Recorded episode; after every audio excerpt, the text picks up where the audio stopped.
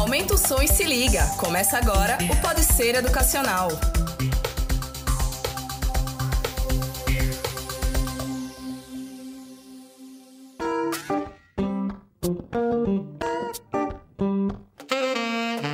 Olá, meus amigos do Pode Ser Educacional, como vocês estão? Estamos de volta para mais um episódio do Pode Ser Educacional, seu podcast de entretenimento e também de muito conhecimento. Eu sou Mário Tavares e hoje eu estou aqui com meu colega de trabalho, Guilherme Gomes. Tudo bom, Guilherme?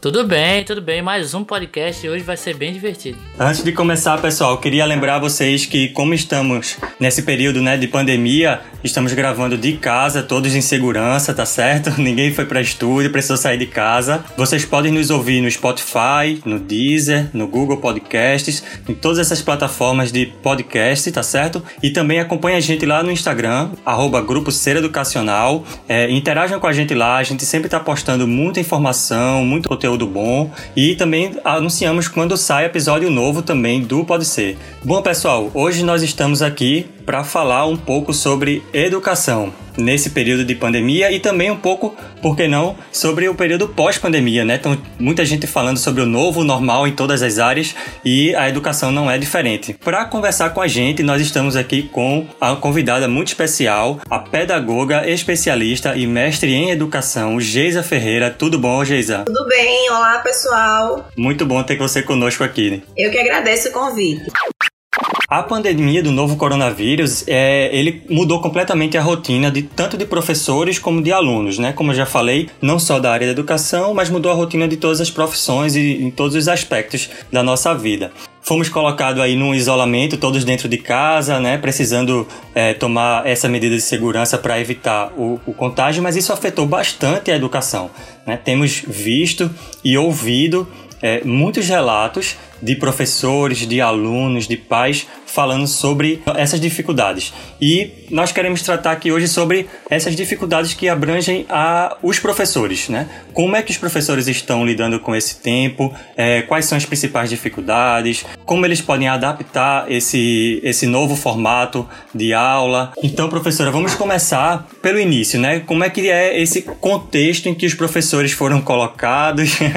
é, meio que vendo assim, não tão de fora, porque minha, minha esposa é professora, então eu tenho acompanhado um pouco é, esse, novo, esse novo contexto. Como é que foi esse, esse processo inicial, assim, para os professores, principalmente, acredito, de transferir, né, todo um, um, um, planejamento e um conteúdo que era trabalhado de forma presencial para uma, para uma plataforma online? Então, é, eu acho que você situou bem aquilo que a gente vai tentar tratar hoje aqui, é, a respeito desse, dessa metamorfose que o ensino, de uma forma geral, sofreu desde quando nós percebemos o advento do novo coronavírus aqui no Brasil, com o avanço do contexto pandêmico e de todos nós, é, independente de qual for a nossa inserção do ponto de vista da aprendizagem, do ensino, todos nós fomos afetados é, por esta nova forma de ser da mediação didática. Como você coloca, Mário, é, todos nós, ah, em março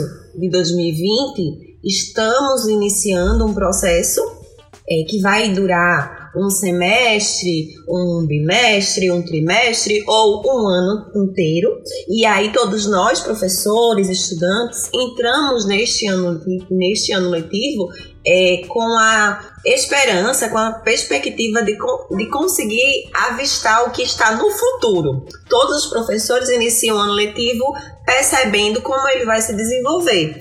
O início, que era o que a gente estava vivendo em março, o meio, que é o que mais ou menos estamos chegando agora, e o que a gente chama de término, que é a conclusão das atividades didáticas, é lá para o final do ano. Mas aí, com o novo coronavírus, a necessidade de distanciamento voluntário das pessoas regidas sob os decretos estaduais, o ensino então sofreu essa alteração e aí agora, de repente, professor online. Por quê? Porque todos nós, mesmo os professores da educação básica, mesmo os professores da educação média, profissional e do ensino superior, tivemos então que continuar a nossa mediação didática e pedagógica, mas sem estarmos presencialmente nas salas de aula, o que para nós é extremamente difícil é, e gera aí esse, esse mote da dificuldade, porque nós tivemos uma transição muito rápida. E para alguns colegas de profissão, a, prof, a, a modificação foi inclusive abrupta. Por quê? Porque nem todos nós estamos diante de plataformas digitais já nos nossos ambientes de trabalho, e aí isso foi é, colocado via as portarias, como eu coloquei, e pelos decretos, como uma necessidade imposta. E aí não tivemos como não desenvolver o trabalho. Principalmente porque a gente acabou percebendo que as tecnologias, mesmo para aqueles que têm mais resistência ao uso, se tornaram a única maneira de desenvolver o nosso trabalho didático. Então, só para a gente iniciar situando qual é, é, então esse, esse início do que ah, podemos enxergar como como se geram as dificuldades para tratar então do ensino que está neste novo formato. É, a gente tem que situar que a transição rápida para alguns casos ou abrupta para outros casos gera essa espécie de desconforto ou de não satisfação com a nova forma de mediação didática. Só para a gente situar aí de onde é que vem toda essa metamorfose. É, era algo que eu queria até falar, porque assim como como o Mário tem uma esposa que é professora, minha mãe também é, inclusive do mesmo colégio. Que legal! é uma coincidência, né? E eu ia até perguntar como é que você vê essa, essa mudança que foi imposta de forma rápida, né? Porque a gente sabe que é, com a evolução da tecnologia nos últimos anos, cada vez foi mais possível trazer é, e desenvolver plataformas para que o ensino fosse possível e possível de uma forma positiva e com qualidade para os alunos que não podem estar é, presencialmente nos locais, né? O EAD é um exemplo disso, é, algumas aulas remotas também, mas aconteceu de uma maneira que pegou todo mundo de surpresa, né? Porque a gente soube da notícia do, do coronavírus que estava afetando a China, a Itália, mas eu, eu acredito assim que ninguém realmente achava que ia vir no estalo de dedos da forma que veio e afetou a gente aqui do Brasil, né? Então, eu queria saber a opinião pra, da senhora, como é que a senhora vê realmente esse momento é, do nada, digamos assim, que no outro dia as pessoas tinham que estar em casa produzindo um conteúdo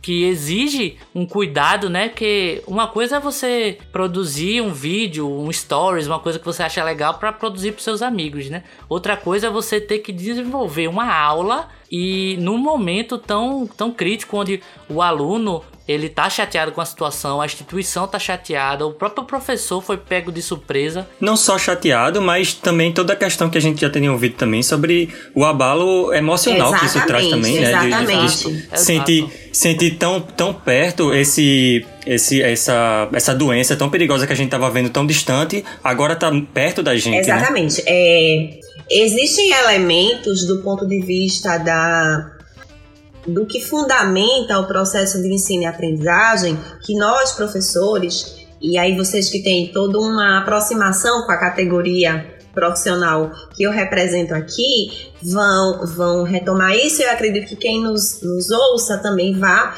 É, existem elementos no processo de ensino e aprendizagem que são controláveis, se a gente puder chamar assim, do ponto de vista daquilo que o professor e o estudante vão desenvolver. Eu, professora, vou escolher qual é então a minha metodologia, qual é então meu material didático.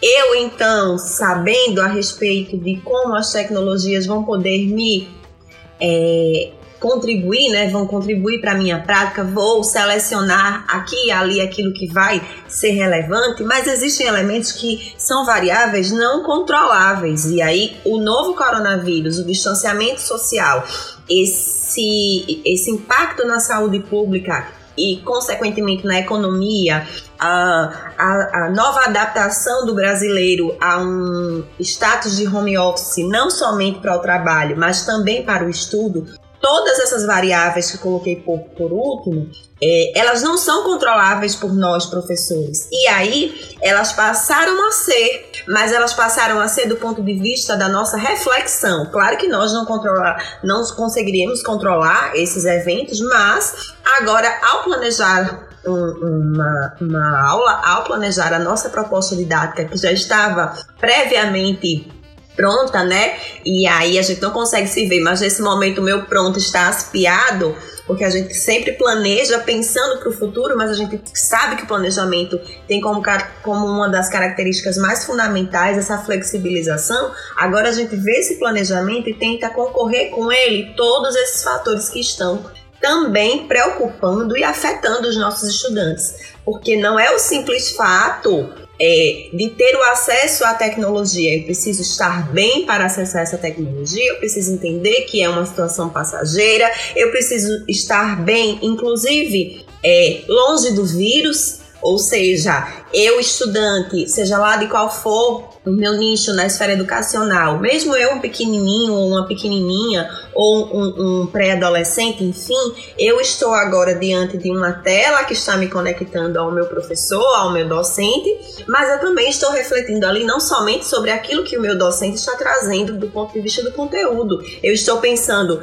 eita, meus pais de repente não estão mais vinculados aos seus empregos ou tiveram redução, ou minha família está agora com um ente que pode ter sido contaminado pelo vírus, existem várias coisas agora perpassando um processo que antes de iniciarmos a pandemia estava fechado naquilo que a gente pode pensar das salas de aula. É, em relação às dificuldades, professora, porque é, como, como dito aqui, Mari e eu, a gente tem familiares que estão sendo diretamente afetados com o nosso tema que, é, que a gente está discutindo, mas eu me vejo assim também é, afetado com, com o que está acontecendo, porque é, como eu sou editor e tudo, trabalho com edição, inclusive esse programa, pessoal, que você está escutando, quem editou fui eu, é, é, eu tenho ajudado bastante minha mãe em questão de editar, de vídeo e tudo. E eu vejo que, mesmo nos tempos atuais, onde é, o acesso à informação e à tecnologia é muito mais é, flexível do que anos atrás, existe principalmente para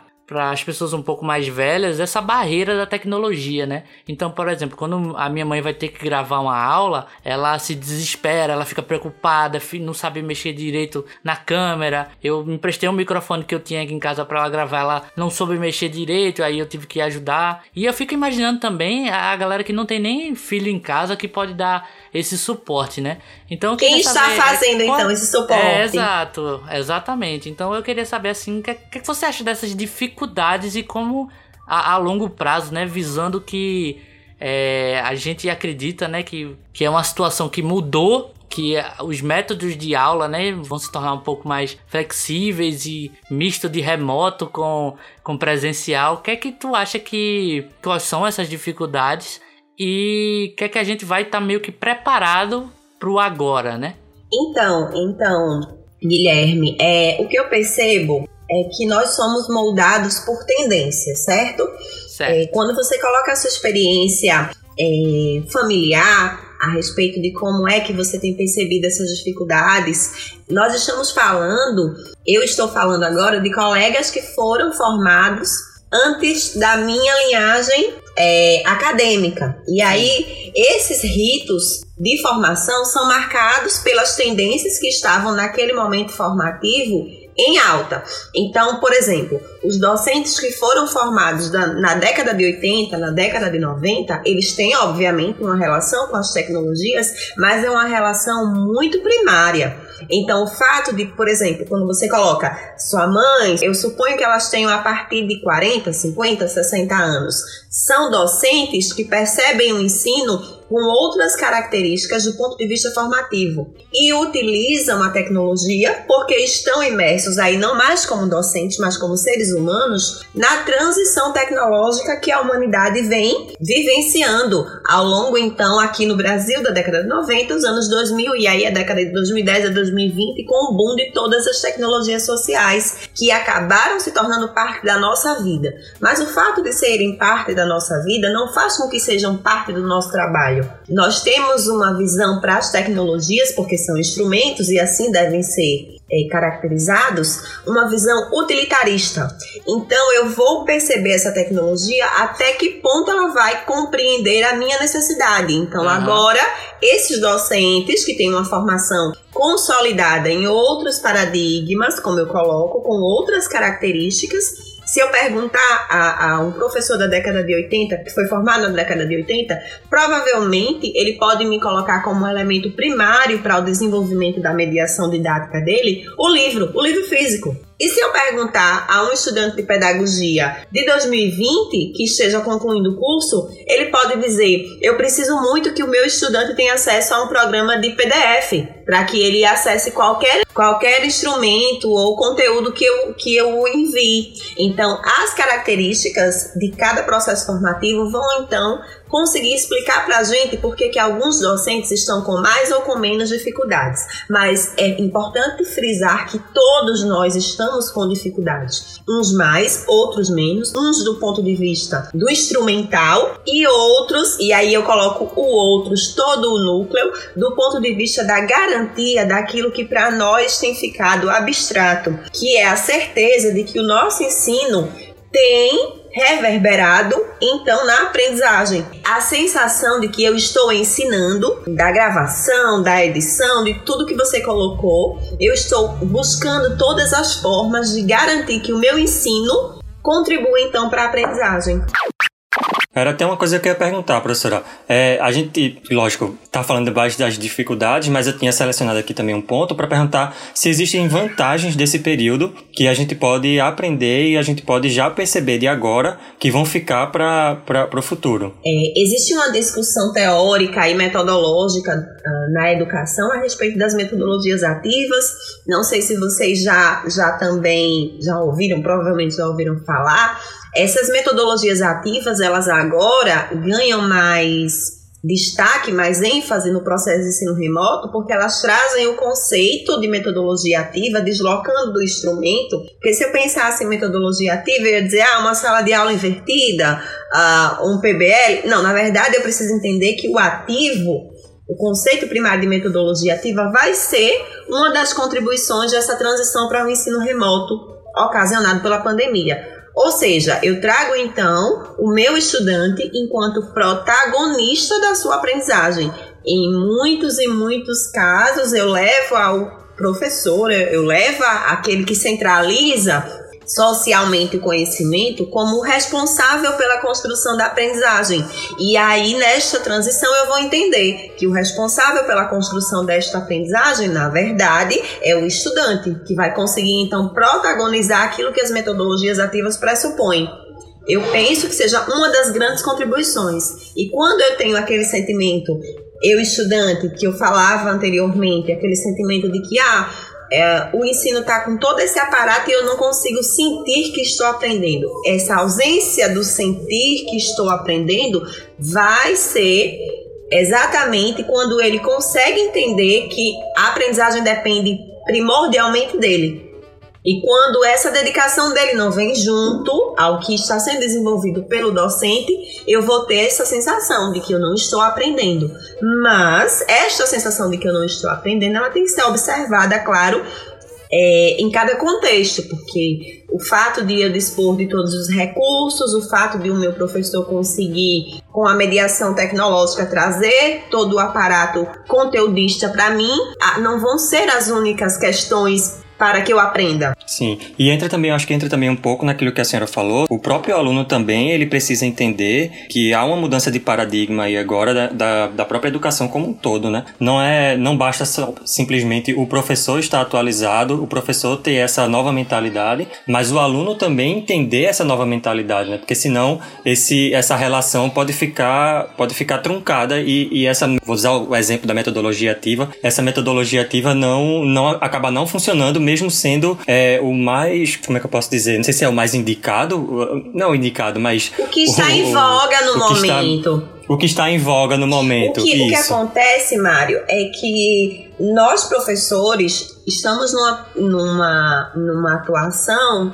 muito voltada para o que nós conseguimos fazer. E aí a culpabilização, a responsabilização pelo processo didático uh, tem a tendência de sempre nos acompanhar. É como se estou eu e Mário aqui discutindo a respeito de economia mundial. Se Mário não compreender os conceitos de, economia mundial, tendencialmente a culpa de, deste não entendimento vai ser da professora Geisa, porque é ela a responsável por esta mediação. Mas veja que eu sempre retomo mediação. Então, ainda temos a impressão de viver sob a característica da transmissão. Então, quem nos lê, quem nos observa, vai perceber então, ah, se Mário não compreendeu foi porque Geisa não transmitiu corretamente, mas na verdade Geisa não transmite, Geisa vai fazer a mediação. E aí é todo aquele aquele é, recurso interno de Mário de refletir, de analisar, de ver o conteúdo, de ver a intervenção de Geisa que vai culminar então nessa aprendizagem.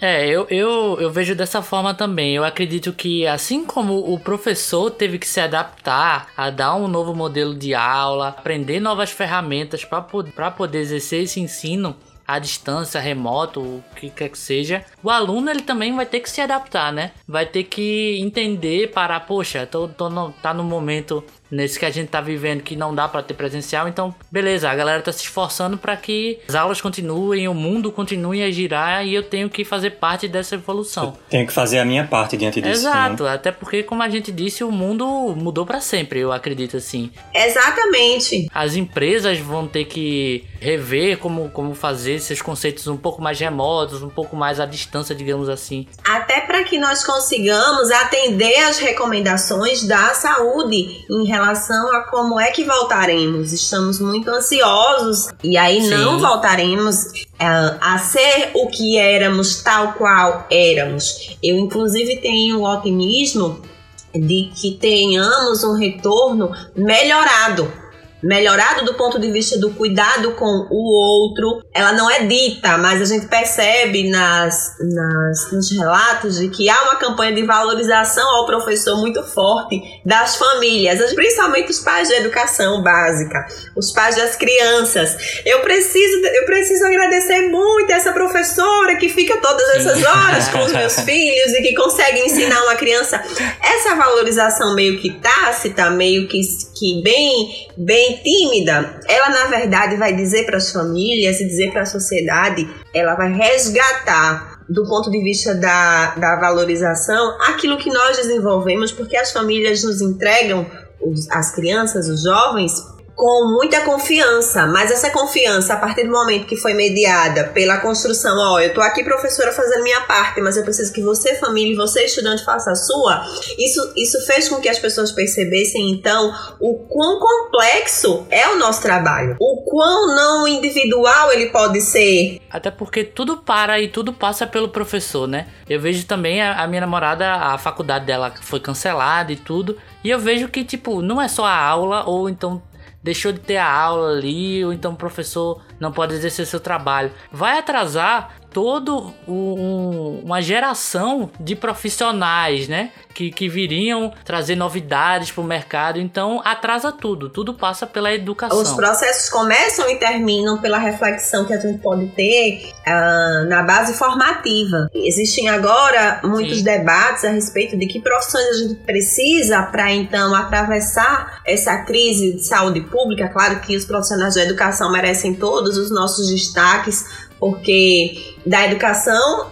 eu, eu professora, eu pedagoga, vou sempre iniciar por nós, mas sobretudo da saúde neste momento em que estão realmente na linha de frente, né, da, da, do combate da, da, desse vírus, mas se a gente não entende qual é a contribuição de cada grande categoria para a sociedade, a gente tem um pouco mais de dificuldade de pensar em quais perspectivas cada categoria pode então nos trazer. Não existe nenhuma outra forma de reprodução da nossa espécie que não seja pelos processos de aprendizagem Cada vez que a gente evolui, a gente observa uma pesquisa numa universidade, a gente observa um, um, estudo que foi consolidado. Inclusive, a gente vai combater o coronavírus com pesquisas e estudos, a gente não vai combater de outra forma. E aí, todos os cientistas do mundo inteiro estão agora voltados para isso, e eles estão fazendo isso pelo aquilo que a gente medeia em cada categoria. Ou seja, eles estão agora voltados para observação desse vírus a partir de todos os fundamentos que aprenderam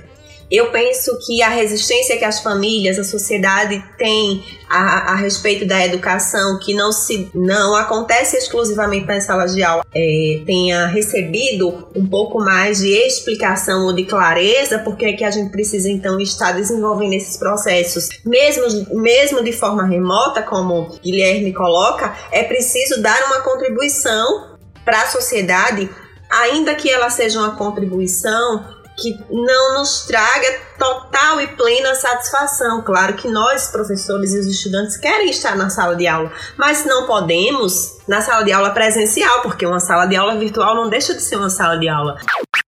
Como é que o professor pode, então, amenizar essas dificuldades? Porque a, a parte do, dos alunos, é, a gente sabe que tem muitas dificuldades, principalmente no Brasil, que é um país é ainda muito desigual, né? Ontem eu estava vendo uma notícia é bem triste, bem triste mesmo, que um, uma família que tem uma mãe e cinco filhos e o único dispositivo na, na casa é um celular que é da é mãe. É um celular apenas. Muitas vezes nossos estudantes têm apenas um celular. Nós temos que pensar em vários contextos. E aí quando a gente vai é, marcando aqui a nossa área, né? A gente pensa América Latina, Brasil, Nordeste ou enfim qualquer outra região, mas pensemos que infelizmente essa mediação ela não chega igual para todos, justamente por essa característica tão forte na cultura brasileira que é a característica da desigualdade. Uh, alguns dos nossos estudantes vão dispor de vários instrumentos tecnológicos. A grande parcela traz para a gente a única possibilidade que você é, nos, nos relembrou a partir da notícia que, que viu. Eu penso, enquanto professora, alguns elementos que não estarão voltados como a garantia do que eu vou aprender, isso não vai estar articulado diretamente. Claro que vai, mas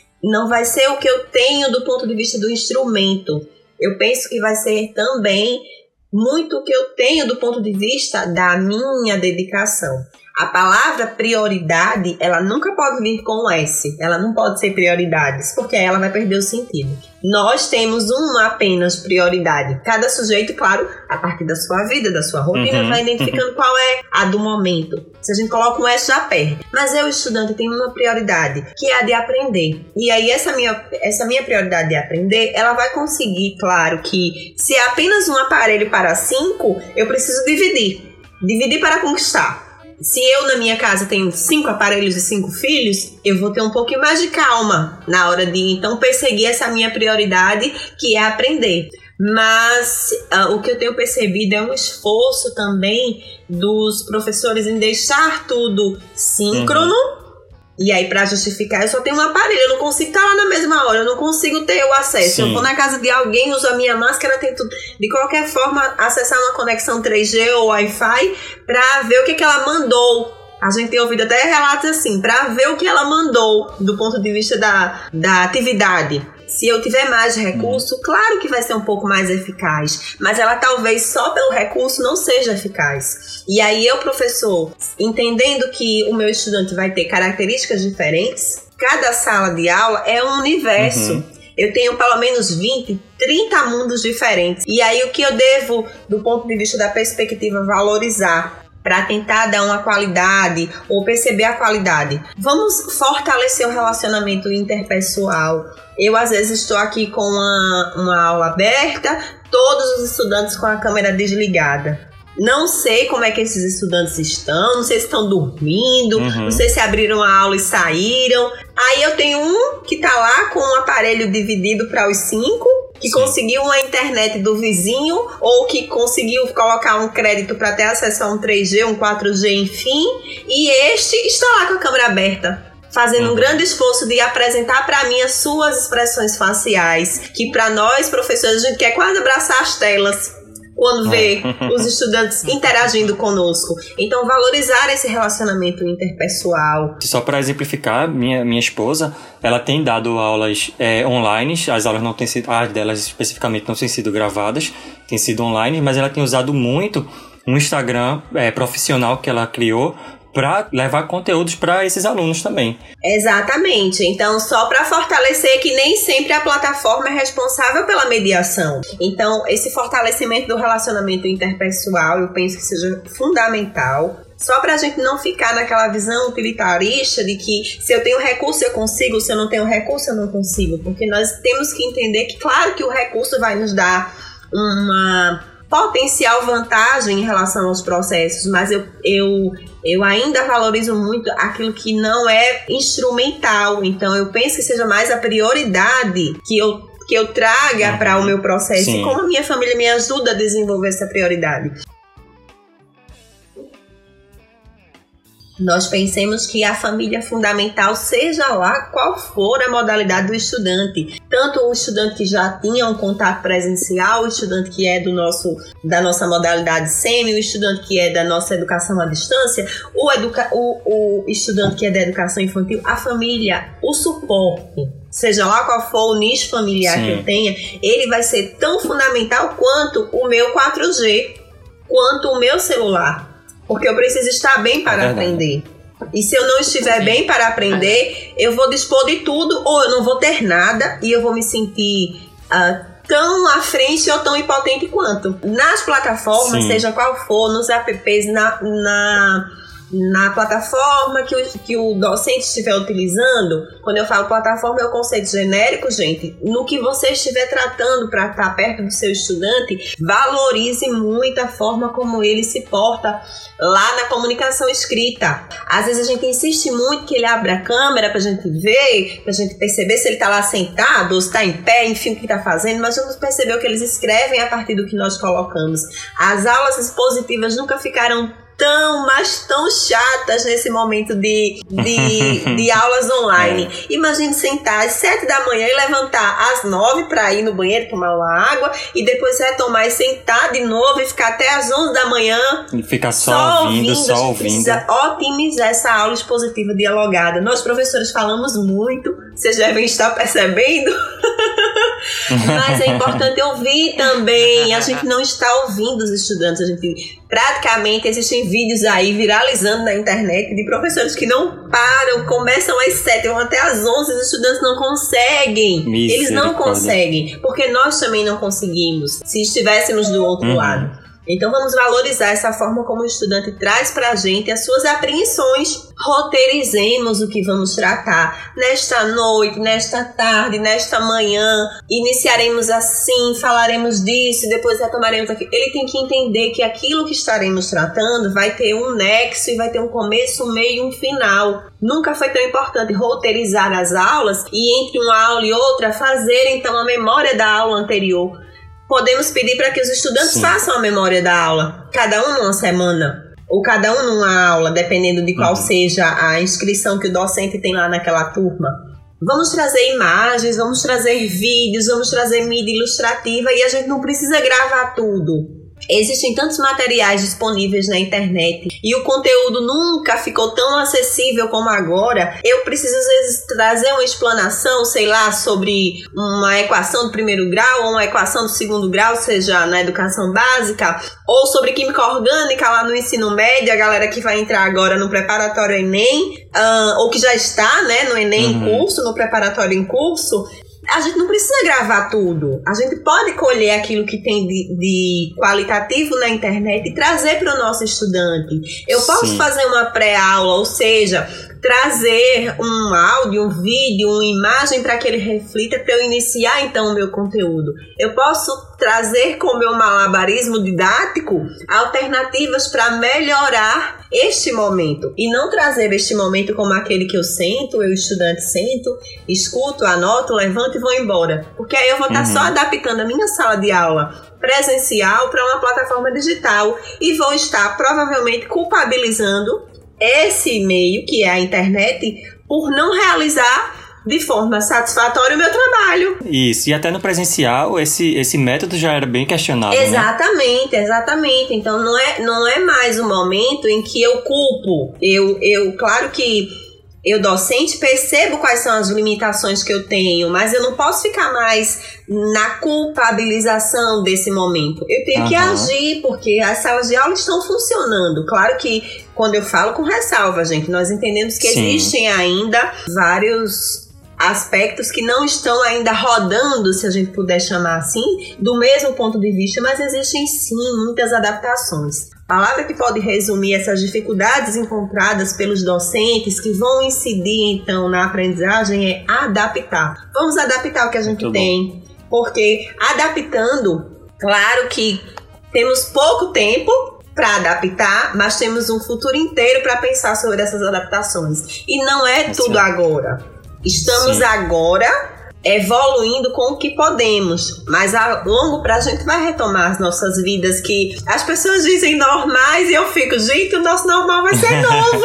o nosso é. normal pode não ser o normal que tínhamos em março. Mas quando voltar ao normal, gente, entendam, não vai voltar ao normal, existe, não aquele normal. Eu espero, inclusive, que tudo aquilo que nós temos enquanto seres humanos que estava ali negativamente contribuindo para a sociedade, fique lá em março mesmo. Que a gente volte é. para os nossos espaços de trabalho, para os nossos espaços de estudo, é, valorizando o outro, percebendo que Isso. o outro ele é tão importante para minha saúde como eu. O uhum. coronavírus ele é nocivo, ele é extremamente desafiador para a ciência, para a saúde e para o humano, mas ele traz aí para gente uma lição. Eu não posso cuidar só de mim. Eu não posso me preocupar só comigo, porque o fato de me preocupar essencialmente comigo não garante que eu esteja bem no, do ponto de vista da contaminação do vírus. E o fato de eu me uhum. preocupar somente comigo, sem o vírus, adiante, também não vai fazer com que eu viva bem socialmente. Nós somos sujeitos da polis, nós vivemos em coletivo. Isso. E o fato de estarmos agora isolados, distantes um do outro, a gente até já adaptou um pouco. Eu acho que as rotinas já estão até um pouco menos, claro que os nossos colegas da psicologia vão aí explicar muito bem com, quais são esses sentimentos que nós temos, mas eu acho até que a gente já fixou. Olha, vamos cuidar de nós, cada um nas suas casas, para a gente retomar logo. A grande lição, acho que eu, eu imagino que dessas dificuldades todas seja essa: aprender a é adaptar. É nós, professores e os estudantes todos, aprender a aprender e aprender a cuidar uhum. de nós. Excelente. Muito bom, professora. Exatamente. Eu também penso assim. Queria agradecer muito a sua presença aqui. Foi uma conversa muito boa, muito esclarecedora. Acho que realmente é, essas, essas vantagens e esse novo normal aí passa. Eu também concordo com a senhora que passa por esse aí, de a gente é, enxergar muito mais o outro, não só é, no âmbito da saúde, não só no âmbito é, da educação também, mas em todas as áreas, né? A gente, como, como a senhora lembrou, nós somos é, seres coletivos, né? Vivemos em, em, em, e temos essa necessidade de viver em, em grupo, em sociedade. Mas isso era algo que estava, a meu ver, bastante prejudicado eu diria assim, com, com, a, com os valores, com as rotinas de antes desse, desse, dessa pandemia como um todo. Né? Exatamente. Né? Então, muito obrigado, professora, pela, pela participação. Eu fiquei muito satisfeita em poder conversar, em poder aprender. Se a gente não levar para a vida o fundamento de que eu nunca sei tudo e que nesses diálogos e nessas reflexões eu posso evoluir, eu perco muito. E aí eu fico muito feliz em poder ter contribuído em conversar com vocês. Foi muito bom. Muito bom, muito obrigado. Queria agradecer também a, a Guilherme. Muito obrigado, Guilherme, pela participação. Nada, foi massa. O mundo mudou e é sempre bom conversar sobre isso. É verdade. Fazer essa reflexão, né? Não apenas viver, mas estar, estar refletindo sobre como estamos vivendo. Muito importante. Bom, pessoal, é isso. Estamos chegando ao fim desse episódio. Queria agradecer também a você que ficou até agora aqui com a gente e lembrar que você pode nos acompanhar lá no Instagram, arroba Grupo Ser Educacional, tá certo? E nos ouvir em todas as plataformas de podcast, tá certo? Um abraço e até a próxima.